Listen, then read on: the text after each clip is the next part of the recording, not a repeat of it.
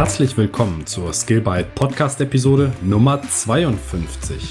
So funktioniert der Garbage Collector.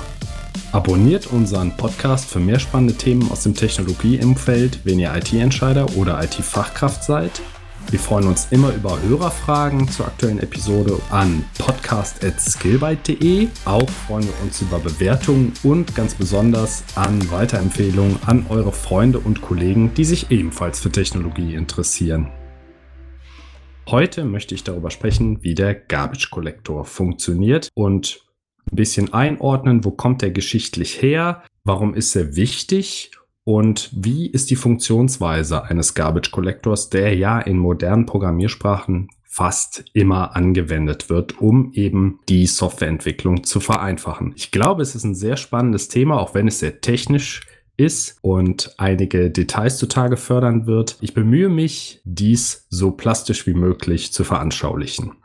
Der Garbage Collector ist eine Technologie, der sich in modernen Programmiersprachen und Laufzeitumgebungen weitestgehend durchgesetzt hat. Da ist es recht relevant zu verstehen, wie er funktioniert, wenn eine Anwendung zum Beispiel Probleme bereitet und man verstehen möchte, warum hängt es vielleicht mit dem Garbage Collector zusammen oder ich debugge eine Anwendung und möchte schauen, ob der Garbage Collector Probleme bereitet oder ob er äh, ordnungsgemäß funktioniert. Ein weiterer großer Bereich ist die Performance-Optimierung von Anwendungen, insbesondere Serveranwendungen, die beispielsweise viele, viele tausend Requests verarbeiten müssen.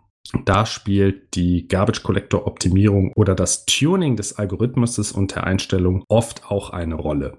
Schauen wir mal ein bisschen zurück in die Geschichte. In den 60er, 70er, 80er Jahren, also dem Zeitalter der Mainframe-Computer oder später der Minicomputer, wurden die Rechner in der Assembler-Sprache programmiert oder direkt in der Computersprache, die die CPU der jeweiligen Rechner auch verstanden hat. Das heißt, man hat auf einem sehr, sehr niedrigen Niveau Software entwickelt und musste sich um alles kümmern, also um das Speichermanagement, also wo werden Ergebnisse abgelegt, wie werden die Ergebnisse wieder eingeladen, äh, wenn ich eine Summe bilden möchte über 20 Zahlen, dann muss ich jede Zahl mit der vorherigen addieren, um dann die Endsumme zu haben und kann ich einfach sagen, Summe von 20 Zahlen. Das war sehr aufwendig zu entwickeln und man musste auch das Speichermanagement entwickeln. Also in welchem Speicherbereich lege ich die Zwischenergebnisse ab, wo wo lade ich sie dann wieder ein und so weiter. Das heißt, man musste im Grunde sich Gedanken machen, was soll mein Programm machen, also die Geschäftslogik skizzieren und wie setze ich das technisch um auf der jeweiligen Hardware. Und die Hardware war natürlich unterschiedlich von Computer zu Computer. Diese Art der Softwareentwicklung setzte natürlich extrem gute Kenntnisse der Hardware voraus, insbesondere der CPU und der Instruktionen, die die CPU versteht und auch des Speicherlayouts. Also wie viel Speicher steht der CPU zur Verfügung, in welche Bereiche darf ich schreiben, welche Bereiche sind reserviert und so weiter. Wenn ich das alles kannte, dann konnte ich sehr effiziente Programme schreiben, die passgenau auf die jeweilige Hardware angepasst wurden, die darauf dann sehr flott liefen. Der Nachteil war, dass der Entwicklungsaufwand sehr groß war. Also ich musste mir einerseits die Geschäftslogik überlegen, was soll das Programm eigentlich machen und diese dann eben entsprechend auch auf der Hardware umsetzen. Also wie viel Speicher habe ich maximal zur Verfügung für verschiedene äh, Rechenoperationen? Wie strukturiere ich den Algorithmus möglichst speichereffizient und so weiter und so fort. Wenn Programmierfehler auftraten, musste man überlegen, ist das jetzt ein Fehler im Algorithmus, also in der Programmlogik, oder ist das ein Fehler beim Speichermanagement? Habe ich einen Fehler gemacht bei Speicherzuweisungen? All das konnte der Fall sein und die Entwicklung, Wartung, Erweiterung dieser Programme war sehr ja, zeitaufwendig und damit auch sehr teuer. Zusätzlich waren die Programme häufig nicht portierbar. Also wenn ich sie für eine CPU und ein Speicherlayout angepasst habe, war es sehr aufwendig, das Programm anschließend auf eine andere Plattform zu portieren. Also beispielsweise etwa von DOS auf Mac oder auf Unix, ne, Anfang der 80er Jahre. Das heißt, man wollte im Grunde eine Abstraktionsschicht einziehen, dass man nicht mehr direkt auf der Hardware programmieren muss, geschichtlich. Hm, in den 80er Jahren entstanden dann die ersten Hochsprachen, also C, C++ nehme ich jetzt hier mal als Beispiel, die die Hardware etwas mehr abstrahierten und Standardfunktionen anboten, also zur Textausgabe, zur Dateneingabe zum Beispiel auch. wenn man Dateien lesen möchte oder äh, Daten von der Tastatur äh, lesen möchte, gibt es die sogenannte C-Library oder Standard-C-Library, die das eben auf unterschiedlichen Plattformen gewährleistet. Das heißt, ich musste nun nicht mehr die genaue CPU und das Speicherlayout kennen, sondern ich musste quasi wissen, wie programmiere ich gegen die C-Library. Ich musste immer noch sehr viele Hardware-Details kennen, also wie breit sind die Busse der CPU, wie groß sind die einzelnen Datenwerte der CPU für Integer, wenn ich einen Integer abspeichern möchte und so weiter. Aber es war schon deutlich einfacher, Software zu entwickeln. Der Compiler hat dann aus diesen Hochsprachen, C am Beispiel hier, dann wieder Assembler-Code gemacht, es dann auf der jeweiligen Hardware ausgeführt werden konnte. Okay.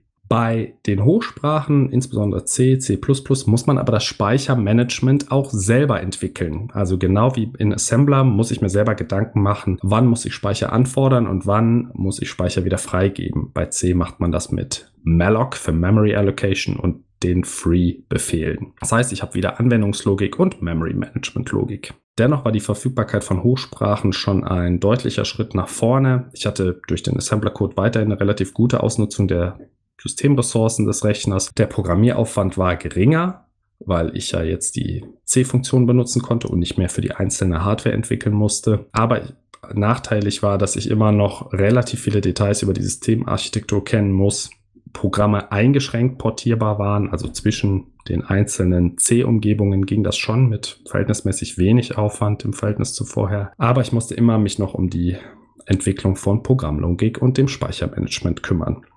Zusätzlich waren Bugs im Speichermanagement sehr, sehr schwierig zu finden, da einerseits die Betriebssysteme noch keinen Speicherschutz hatten, also ein wild gelaufener Prozess mit einem Fehler einen anderen zum Absturz bringen konnte oder das ganze Betriebssystem zum Absturz bringen konnte. Anfang der 90er hat sich dann mit der Entwicklung neuer Programmiersprachen ein anderes Muster durchgesetzt. Und jetzt wird es interessant. Und zwar ist man dazu übergegangen, die Software nicht mehr zu kompilieren direkt zum Maschinencode, das kann man immer noch machen, sondern zu interpretieren. Das heißt, es gab eine Software, die einen Programmcode liest, versteht und zur Ausführungszeit eben in echte Maschinenbefehle übersetzt, wie eine Art virtuelle Maschine. Diese Softwarekomponente nennt man Interpreter. Und ein Interpreter konnte für unterschiedliche Betriebssysteme herausgegeben werden. Linux, Unix, Mac, Windows. Und ein Programm, was für diesen Interpreter geschrieben wurde, kann überall auf diesen Umgebungen ausgeführt werden. Also bleiben wir mal bei einem Beispiel, zum Beispiel Python. Ein Python-Programm kann auf Windows ausgeführt werden, kann auf Linux ausgeführt werden, kann auf Mac ausgeführt werden und vielen weiteren Plattformen, für die es eben eine Python-Umgebung gibt. Wie gesagt, der Interpreter nimmt diesen Zwischencode und macht daraus Maschinencode. Wir haben aber den Vorteil, dass wir jetzt einen schlaues Programm, den Interpreter haben, der parallel zu unserem eigentlichen Programm ausgeführt werden kann. Was bietet das für Vorteile? Die Vorteile ist, dass man eine weitere Abstraktion von Hardware und Betriebssystem äh, betreiben kann. Also ich kann einfach sagen, lade die Datei und der Interpreter kümmert sich dann darum, ob das auf Windows geschehen muss unter der Haube oder auf Linux oder auf Mac geschehen muss. Und der Interpreter verhält sich auf all diesen Umgebungen gleich. Das heißt, ich habe eine sehr gute Portierbarkeit eines Programmes zwischen den einzelnen Interpretern. Also ich kann ein Python-Programm, was auf Mac entwickelt wurde, natürlich ohne Probleme auch auf Linux ausführen. Wenn ihr Python-Programme schreibt, die beispielsweise auf Cloud-Instanzen ausgeführt werden, macht ihr genau das. Ein Interpreter hat aber natürlich nicht nur Vorteile, sondern auch Nachteile, denn er braucht selber einigen Arbeitsspeicher und CPU-Zeit, weil er ja diese Übersetzungsschritte leisten muss. Plus, man muss den Interpreter dann eben für jede CPU-Betriebssystem-Kombination entwickeln. Also man muss einen Interpreter für Linux haben, einen für Mac, einen für Windows, einen für weitere Betriebssysteme, die eben unterstützt werden sollen. Bei Python gibt es mehrere Environments für unterschiedliche Betriebssysteme. Bei der Java Virtual Machine oder JVM ist das genauso. Da gibt es auch Implementierung für Windows, Linux, Mac, um eben ein Java-Programm auf all diesen Umgebungen ausführen zu können. Der Nachteil des erhöhten Speicherbedarfs und des CPU-Bedarfs eines Interpreters hat sich stark abgemildert durch die viel größeren Speichergrößen und die deutlich gesteigerte CPU-Geschwindigkeit in den 90er Jahren. Also dieser Nachteil wurde immer geringer, weil man einfach CPU, Leistung und Arbeitsspeicher im Überfluss hatte. Damit fielen die Nachteile des Interpreters immer weniger ins Gewicht und man konnte den Interpreter immer mehr Aufgaben übertragen. Und die Idee der Garbage Collection, die schon bei der Programmiersprache Lisp ursprünglich konzipiert wurde, war damit dann auch wieder umsetzbar. Stand heute sind Interpreter gar nicht mehr wegzudenken und werden für die meisten neuen Programmiersprachen direkt entwickelt und eingesetzt. Zum Beispiel die JVM, also die Java Virtual Machine für Sprachen wie Java, Groovy, Scala und Kotlin seit einigen Jahren. Von Microsoft gibt es das CLR, also Common Language Runtime für die .NET-Welt oder für C-Sharp-Programme. Insbesondere aber der meistverbreitetste Interpreter, den ihr wahrscheinlich alle installiert habt, oder mehrere davon, ist der Webbrowser. Denn der führt JavaScript aus und JavaScript ist auch eine Hochsprache, die dann eben im Browser selber ausgeführt wird und der Browser interpretiert die einzelnen JavaScript-Kommandos und führt dann eben die entsprechenden Aktionen aus. Und der Browser ist wahrscheinlich die plattformübergreifendste Softwarekomponente, die sowohl auf Mobiltelefonen, Tablets, allen Desktop-Betriebssystemen und wahrscheinlich auf vielen Serverbetriebssystemen ausgeführt werden kann und überall kann eben JavaScript laufen. Diese Ausführungsumgebungen oder Interpreter, die das eigentliche Programm ausführen, können damit dann auch die Garbage Collection übernehmen. Und jetzt sind wir beim Thema angekommen. Ich hoffe, euch hat dieser kurze geschichtliche Exkurs gezeigt, warum es Garbage Collection früher nicht gab und warum es seit Mitte der 90er eine Komponente ist, die eigentlich nicht mehr wegzudenken ist aus modernen Entwicklungsumgebungen. Der Garbage Collector ist also Bestandteil des Interpreters. Ähm, Im Nachfolgenden spreche ich einfach mal über die Java Virtual Machine, weil sie mir am geläufigsten ist. Die Prinzipien gelten aber auch für alle anderen Laufzeitumgebungen, also etwa Python Environments. Der Garbage Collector, der Müllaufräumer, ist eine Form des automatisierten Speichermanagements, welche sich schlichtweg durchgesetzt hat. Das heißt, in den 70er, 80er Jahren war es notwendig, einerseits die Programmlogik zu implementieren und auf der anderen Seite auch äh, darüber nachzudenken, wie ich diese Logik dann im Speicher und in der CPU äh, behandeln möchte. Dieses Speichermanagement ist auf einen ganz, ganz geringen Teil reduziert worden, wenn man Garbage Kollektoren einsetzt, denn die stellen selber neuen Arbeitsspeicher bereit und räumen auch nicht mehr benutzte Speicherbereiche automatisch ab und stellen sie dem Interpreter wieder zur Verfügung, ohne dass man sich explizit darum kümmern muss. Stellen also eine deutliche Vereinfachung dar und man kann sich mehr und mehr auch wirklich auf die Programmlogik konzentrieren oder auf die Geschäftslogik, die das eigentliche Programm ausmacht.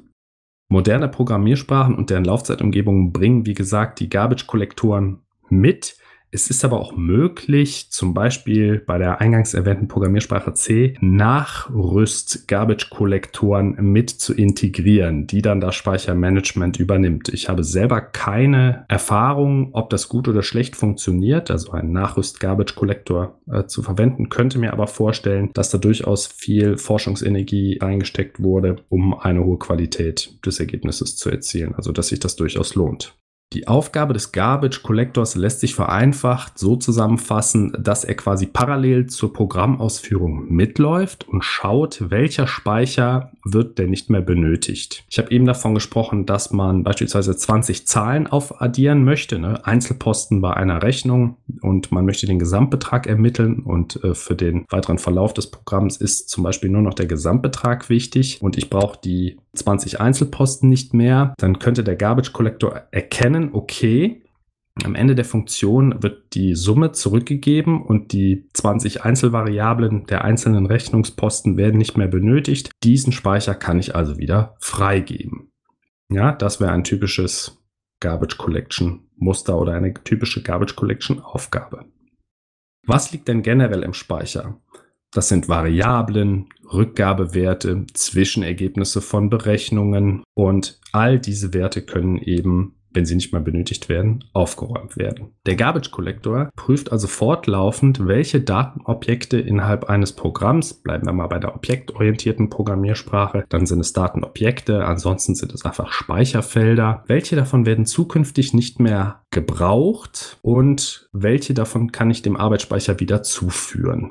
Wenn das erledigt wird, braucht sich der Entwickler selber fast nicht mehr um das Speichermanagement zu kümmern, der Programmcode wird weniger komplex. Ne? Ich habe keinen Speichermanagement-Code mehr drin und automatisch wird das Programm weniger fehleranfällig. Jetzt gibt es verschiedene Ansätze, wie ein Garbage Collector arbeiten kann. Also wir haben ja schon gesagt, es ist eine Programmkomponente, die parallel zum eigentlichen Programm läuft und die kann jetzt entweder parallel zum Hauptprogramm Garbage collecten oder das Hauptprogramm anhalten, um dann in einem Rutsch nicht mehr benötigten Speicher wieder freizugeben. Das ist die sogenannte Stop the World Pause. Da gehen wir später noch genauer drauf ein. Das muss zyklisch passieren, weil das Programm läuft ja einfach weiter, benutzt weiter Variablen. Gerade bei einer langlaufenden Serveranwendung könnte man davon ausgehen. Und das heißt, der Garbage Collector muss ab und an loslaufen, um nicht mehr benötigten Programmspeicher wieder freizugeben. Dabei gibt es zwei grundsätzliche Eigenschaften, die ein Garbage Collector aufweisen kann und die ein bisschen gegeneinander abgewogen werden müssen.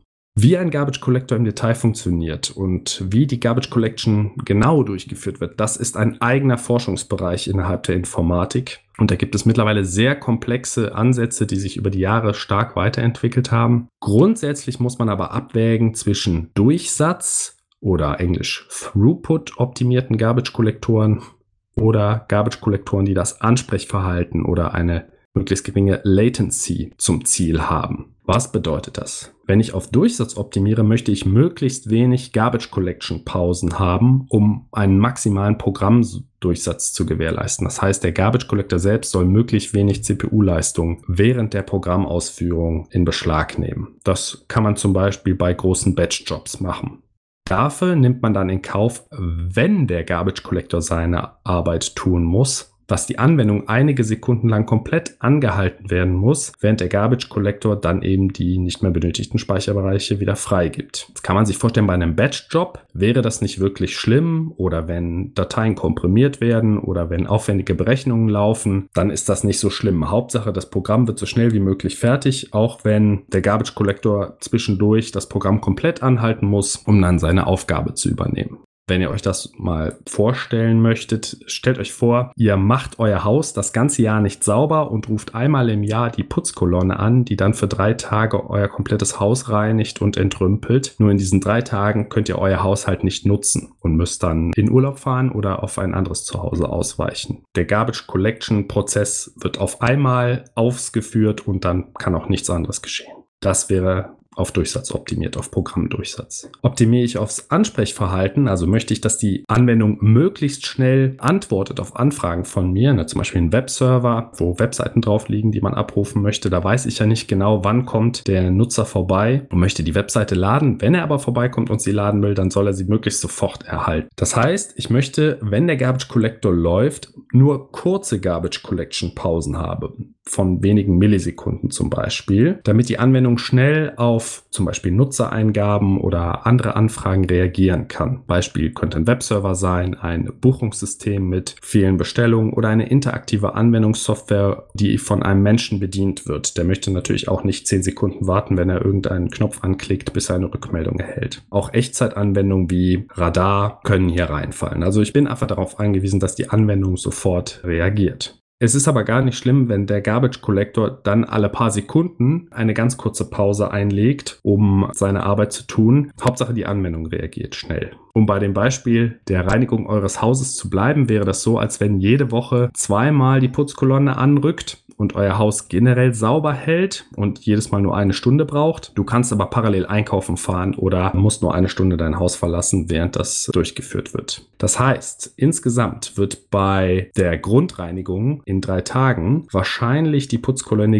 weniger Zeit in deinem Haus verbringen und gründlicher reinigen, weil sie mit einem Wisch alles sauber macht. Allerdings kannst du dein Haus drei Tage nicht nutzen, wohingegen du bei der latenzoptimierten Version dein Haus nur ganz kurz nicht nutzen kannst, Dafür tritt die Situation aber öfter auf. Aber dafür kannst du das vielleicht besser eintimen und sagen, ja, eine Stunde pro Woche, die äh, bin ich halt nicht da und ansonsten kann ich mein Haus aber durchgehend nutzen. Genauso ist es dann auch bei der Garbage Collection und man muss eben zwischen diesen beiden Eigenschaften Durchsatz und Ansprechverhalten je nach Anwendungsfall abwägen. Meistens möchte man aber ein direktes Ansprechverhalten haben, gerade bei Server-Software oder interaktiver Software. Das grundsätzliche Problem, also das Haus sauber zu halten, während es verwendet wird, ja, während es bewohnt ist, das gleiche Paradigma greift auch bei der Garbage Collection. Ich hatte eben schon gesagt, Anfangs in früheren Garbage Collection Implementierungen wurde das Hauptprogramm komplett angehalten. Der Garbage Collector hat seine Arbeit verrichtet, die alten Speicherbereiche wieder freigegeben und hat die eigentliche Anwendung weiterlaufen lassen. Heute durch die Garbage Collection Forschung ist man so weit, dass sehr, sehr viele viele Schritte parallel zum Hauptprogramm durchgeführt werden können und das Hauptprogramm nicht blockieren. Insbesondere auf Multicore-CPUs mit mehreren Threads ist dies das präferierte Vorgehensmodell, weil man einfach auch mehr CPUs zur Verfügung hat, die ohne Probleme parallel arbeiten können. Wie arbeitet ein Garbage Collector im Detail? Ich hatte schon gesagt, ganz genau im Detail, das wäre sehr komplex. Generell kann man aber sagen, dass der Garbage Collector die Aufgabe hat, nicht mehr benötigte Objekte oder Variablen aus dem Speicher zu identifizieren und diese dann dem Betriebssystem bzw. dem Interpreter oder der Laufzeitumgebung zurückzugeben. Das heißt, der Garbage Collector unterscheidet primär zwei Objektarten oder Speicherarten. Das ist das Live-Objekt, das heißt ein Objekt oder ein Speicherfeld, was per Referenz, also Zeiger auf dieses Objekt noch erreicht werden kann, beispielsweise eine Datenbankverbindung oder ein Zahlenwert. Und ein totes Objekt ist die zweite Art von Objekt, die der Garbage Collector äh, kennt. Das ist ein unerreichbares Objekt. Also zum Beispiel mehrere Variablen aus einer Methode, aus der ihr schon rausgesprungen seid. Ja, diese Variablen sind ja weiterhin im Speicher, aber die Methode ist quasi beendet worden. Es gibt keine Möglichkeit mehr, auf diese Variablen zurückzuspringen und die sind quasi einfach verloren. Das erkennt der Garbage Collector dann als tote Objekte an. Wie genau geht ihr jetzt mit den Live-Objekten und den toten Objekten um? Ich möchte euch die Funktionsweise des Garbage Collectors am Beispiel des CMS oder Concurrent Mark and Sweep Garbage Collectors der Java Virtual Machine erklären. Der war Standard bis Java 8 und ist mittlerweile auch schon abgelöst worden, aber ist sehr einfach zu verstehen und sehr plastisch. Dieser Garbage Collector geht von zwei Grundannahmen aus, nämlich dass die meisten jungen Objekte, also die gerade erstellt wurden, sehr schnell unerreichbar werden und sterben. Das heißt, ne, könnt ihr euch vorstellen, man steigt in eine Methode ein, es werden fünf Variablen deklariert, die zur Berechnung eines Endergebnisses benötigt werden. Das Endergebnis wird berechnet. Man returnt dieses Endergebnis aus der Methode heraus und ähm, kann damit weiterrechnen. Aber die ganzen anderen Variablen in dieser Methode, die jungen Variablen, benötigt man nicht mehr. Das ist Annahme 1. Die meisten jungen Objekte werden schnell unerreichbar und sterben. Annahme 2. Einige Objekte leben sehr lange und altern über die Zeit, wie zum Beispiel eine Datenbankverbindung oder ein Logger-Objekt, was ja quasi so lange lebt wie die Anwendung selber und einfach immer nur verwendet wird an den Stellen, wo es gerade benötigt wird. Aber es kann nie abgeräumt werden vom Garbage Collector, weil die Logausgaben ja fortlaufend geschrieben werden. Wie geht der Garbage Collector jetzt konkret vor? Er geht in drei Phasen vor. Nochmal zur Erinnerung, er heißt Concurrent Mark and Sweep. Die erste Phase ist die Markierungsphase, also die Mark-Phase. Er läuft durch den vollständigen Objektgraphen aller gerade referenzierten Objekte und markiert alle Objekte, die per Referenz noch erreichbar sind, als Live-Objekte. Er steigt ein und guckt, welche Objekte kann ich alle erreichen. Da ergibt sich eine Differenz zu den erreichbaren Objekten und nicht erreichbaren Objekten und im nächsten Schritt löscht er alle nicht im ersten Schritt markierten Objekte, also die nicht erreicht werden konnten und die tot sind. Die JVM führt Buch über alle Objekte und kann halt schauen, welche sind erreichbar, welche sind nicht erreichbar und die nicht erreichbaren, die kann ich einfach löschen. Das ist die Sweep-Phase. Die dritte Phase ist das sogenannte Compact. Zwar werden jetzt die Live-Objekte, die im Speicher übrig sind, zusammengeschoben, um Speicherfragmentierung zu verhindern. Das ist einfach ein Arbeitsschritt, um die Performance über die Anwendungslebensdauer hochzuhalten. Gehen wir das nochmal an einem konkreten Beispiel durch. Stellt euch vor, ihr startet euer Programm. Das Programm steigt in die erste Methode ein, berechnet verschiedene Werte. Es werden viele junge Objekte erzeugt. Diese Objekte werden in einen Speicherbereich, den sogenannten Eden Space, geschrieben. Ist dieser Speicherbereich voll, der ist gar nicht so groß, so dass das relativ schnell passieren kann, läuft der Garbage Collector los und führt diese drei Phasen von eben durch, nämlich er löscht alle unerreichbaren Objekte aus dem Eden Space. Im nächsten Schritt werden alle überlebenden Objekte, die also noch referenziert werden könnten, markiert. Und zwar mit einer kleinen 1, weil sie einen Zyklus, einen Garbage Collection Zyklus überlebt haben und werden durch die Kompaktphase in den sogenannten Survivor Space gezogen. Also man hat den Eden Space, da entstehen alle neue Objekte und dann hat man den überlebenden Speicherbereich, den Survivor Space, wo die Überlebenden aus dem Eden Space hin verschoben werden. Das Programm läuft jetzt weiter, neue Objekte entstehen im Eden-Speicherbereich, also im Speicherbereich für junge Objekte, bis dieser wieder voll ist. Der Garbage Collector läuft jetzt wieder los und löscht alle toten Objekte. Und alle Live-Objekte, die überleben, werden in den Survivor Space verschoben. Jetzt kann es aber sein, dass ein Objekt oder mehrere Objekte schon mehrere Garbage Collection Zyklen überlebt haben, sodass dort eine kleine 2 eingetragen wird. Also das äh, Live-Objekt schon zwei Zyklen überlebt hat. Zum Beispiel ein Logger, der alle Garbage Collection Zyklen überleben wird, weil er so lange läuft, wie das Programm ausgeführt wird.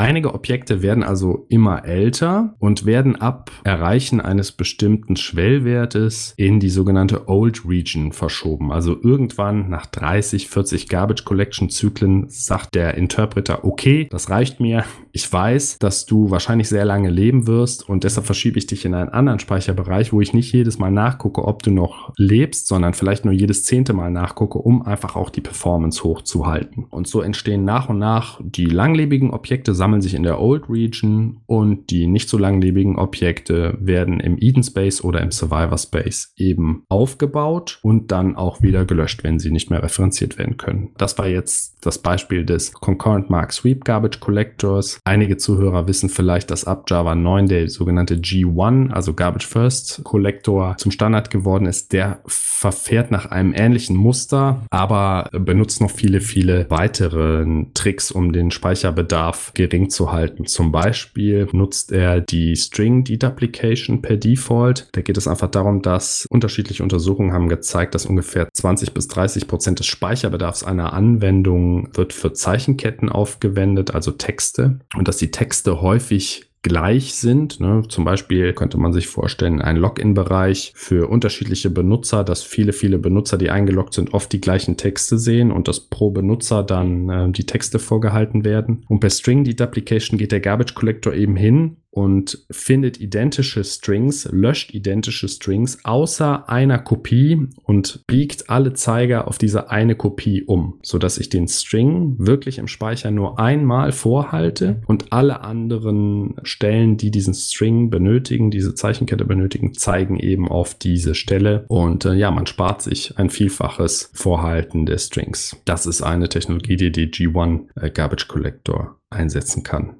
Jeder Garbage Collector, jede Implementierung hat unterschiedliche Eigenschaften in Bezug auf Overhead, Pausen, Frequenz des Aufrufens, den eigenen Speicherbedarf und auch die Skalierbarkeit. Also hier insbesondere für sehr große Anwendungen, die hunderte von Gigabytes RAM benötigen, da muss man spezielle Algorithmen verwenden, dass diese Garbage Collection Pausen nicht sehr, sehr, sehr lange werden. Und das stellt auch eine große Herausforderung dar. Viele, viele Aufgaben eines Garbage Collectors können heute auf Multi-CPU-Systemen parallel zur Programmausführung durchgeführt werden. Das ist natürlich ideal, weil man möchte diese Pause des Programms verhindern. Die gefürchtete Stop the World Pause oder äh, Halte die Welt an Pause ist aber immer noch möglich bei den Standardimplementierungen heute. Dann muss die Anwendung wirklich komplett angehalten werden, damit sich der Objektbaum nicht während des Garbage Collection Zyklus ändert. Das Programm läuft natürlich weiter und der Garbage Collector muss die alten Objekte löschen, aber das kann er natürlich ab einem gewissen Punkt muss er das Programm anhalten, um sicher zu sein, nicht Objekte zu löschen, die vielleicht gerade erst entstehen. Diese Pause, diese Stop the World Pause gilt es eben möglichst kurz zu halten in allen Implementierungen. Und teilweise sind diese Pausen ein echtes Problem für Serveranwendungen, die tausende Finanztransaktionen pro Sekunde bewältigen müssen und die sehr viel Arbeitsspeicher benötigen und die sehr schnell fortlaufend antworten müssen. Da kann eine Stop the World Pause wirklich den Service beeinträchtigen oder auch zu Fehlern führen.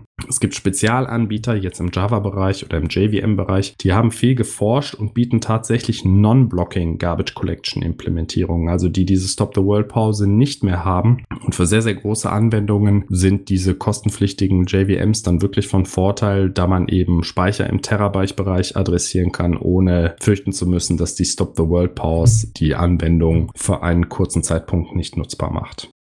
Auch ein Garbage Collector enthält natürlich euer Webbrowser bei der Ausführung von JavaScript. Hier kann man natürlich sich voll auf die Businesslogik konzentrieren und muss keinerlei Speichermanagement machen. Wenn ihr schon mal JavaScript entwickelt habt, dann wisst ihr das natürlich und habt das wahrscheinlich nie vermisst. Aber früher musste man tatsächlich um die Anwendungslogik drumherum auch die Speicherlogik implementieren. Die unterschiedlichen Garbage Collection Implementierungen können natürlich auch unterschiedlich getuned werden, je nach Vorliebe. Je nachdem, ob man Richtung Durchsatz optimieren will oder ob man Richtung Latenz optimieren will, empfiehlt es sich unterschiedliche Garbage Collection Algorithmen zu verwenden. Das kann man bei einigen Interpretern wirklich einstellen per Command Line, Flag, welchen Garbage Collector man nutzen möchte, mit den jeweiligen Vor- und Nachteilen. Eintuning ist diese String Deduplication, die hatte ich schon angesprochen. Da packe ich einen Link in die Show Notes rein. Eine andere Optimierung kann die sogenannte Kompression von Zeigern sein auf 64 64-Bit-Systemen nehmen die sehr viel äh, Raum in Anspruch, ne, sind 64-Bit groß und oftmals, wenn man gar nicht so viel Speicher benötigt, kann man da per Offset noch ja, die Speicherzeiger zum Beispiel auf 32-Bit kürzen und so die Programmgeschwindigkeit weiter steigern.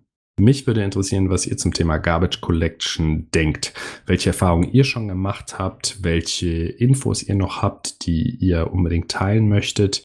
Wenn ihr Zuhörerfragen habt oder Feedback zur aktuellen Podcast-Episode, sendet uns gerne eine E-Mail an podcast.skillbyte.de. Wir freuen uns immer über Bewertungen und Abonnements unseres Podcasts und ganz besonders an die Weiterempfehlung an eure Freunde und Kollegen, die sich ebenfalls für Technologie interessieren. Schaut auch gerne auf skillbyte.de slash blog vorbei für weitere spannende Technologie-Themen. Ich wünsche euch einen schönen Tag. Macht's gut.